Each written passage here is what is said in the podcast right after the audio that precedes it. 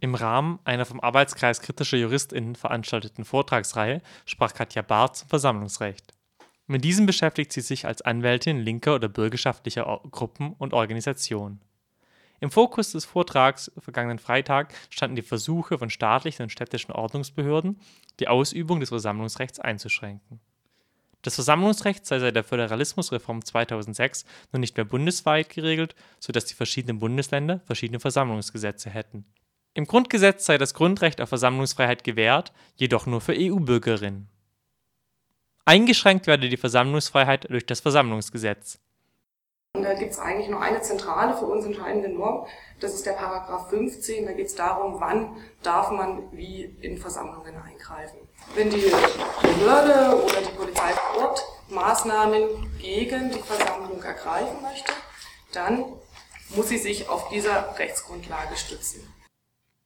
Das Bundesverfassungsgericht hat das Recht auf Versammlungsfreiheit als zentralen Bestandteil für die politische Willensbildung bezeichnet. Das bedeutet, eben zum einen das Selbstbestimmungsrecht, wie die Versammlung abzuhalten ist und dass eben die Eingriffsbefugnisse der Polizei sich nur anhand dieses Gesetzes messen dürfen und nicht, wie es die Polizei leider oft macht, doch eben auf das eigene originäre Polizeirecht zurück.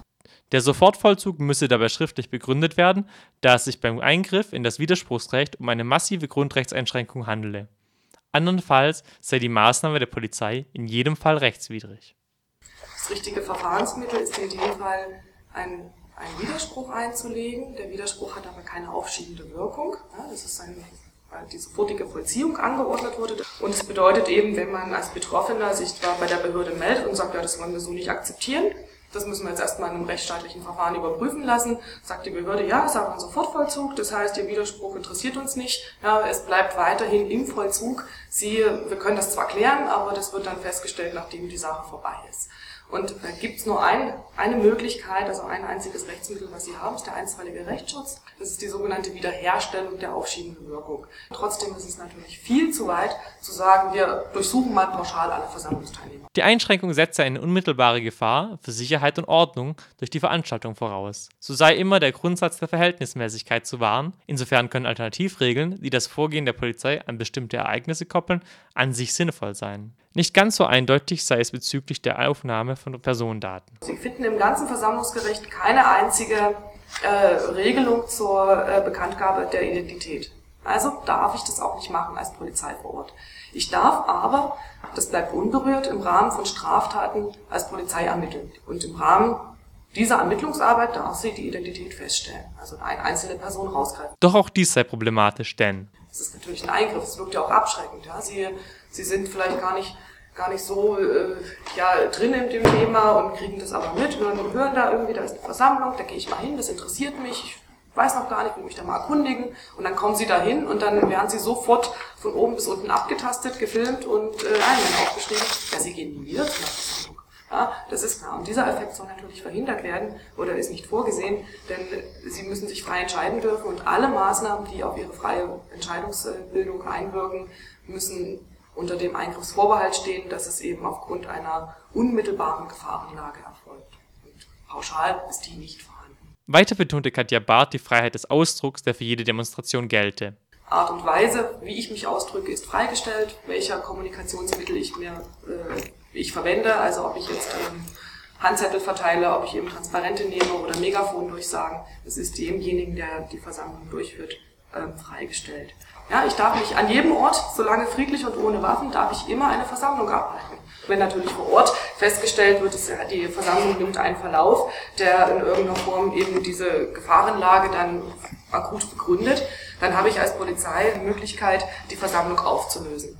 Jene Freiheit gelte auch bezüglich der Anmeldung oder Nichtanmeldung einer Demonstration. Diese Anmeldung hat eigentlich nur so eine Schutzfunktion für mich selber als Versammlung, dass mir sozusagen ermöglicht wird, diesen Raum freizuhalten. Es gibt letztendlich keine Sanktionsmöglichkeiten. Leider hat sich es eben gezeigt, wenn man das ganz formal äh, diesen äh, Weg geht, dass man Sachen anmeldet, gibt es dann eben immer diese Auflagenbescheide.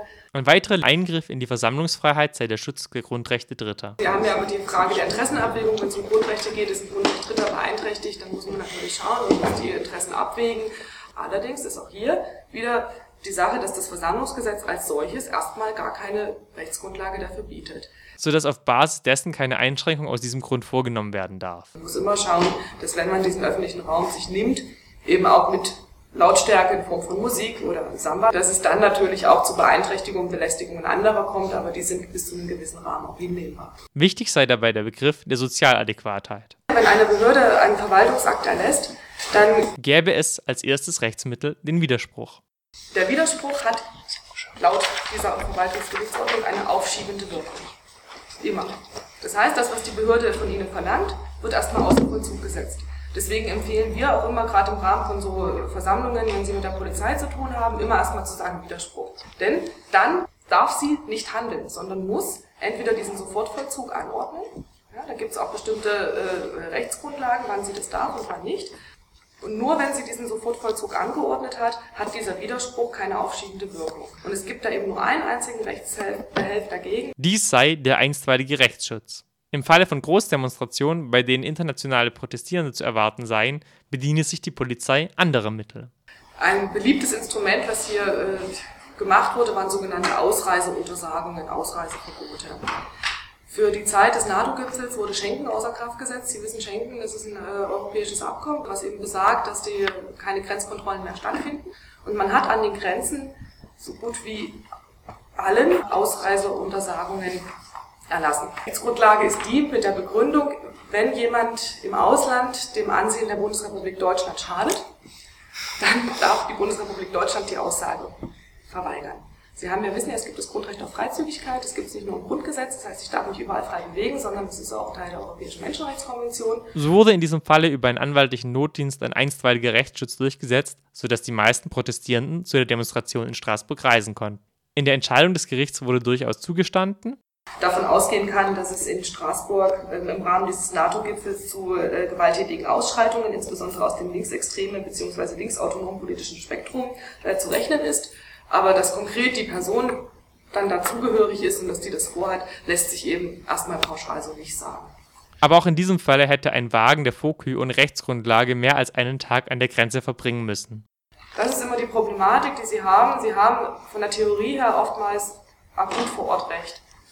Und entweder schaffe ich es gleich mit einer vernünftigen Diskussion mit dem Einsatzleiter, ihn davon zu überzeugen, dass es jetzt pragmatischer ist, äh, nicht irgendwie was durchzudrücken, sondern vielleicht doch mal zu schauen und sich hier an die bestehenden Eingriffsgrundlagen zu halten. Da sie aber in der Verwaltung sind, im Verwaltungsrecht, ist ja auch ein Ermessensspielraum da. Das heißt auch immer eine Perspektivenfrage. Das heißt, es kann auch sein, dass einfach aus Sicht der Polizei in dem Moment es anders und nicht so gelöst werden kann. Da ist einfach diese Linie jetzt vorgegeben und von der wird nicht abgewichen. Doch selbst wenn in einem Gerichtsverfahren zunächst der Polizei Recht gegeben werde, bestehe noch Hoffnung. Nicht immer jede Entscheidung, die Gerichte treffen, ähm, ist das letzte Wort.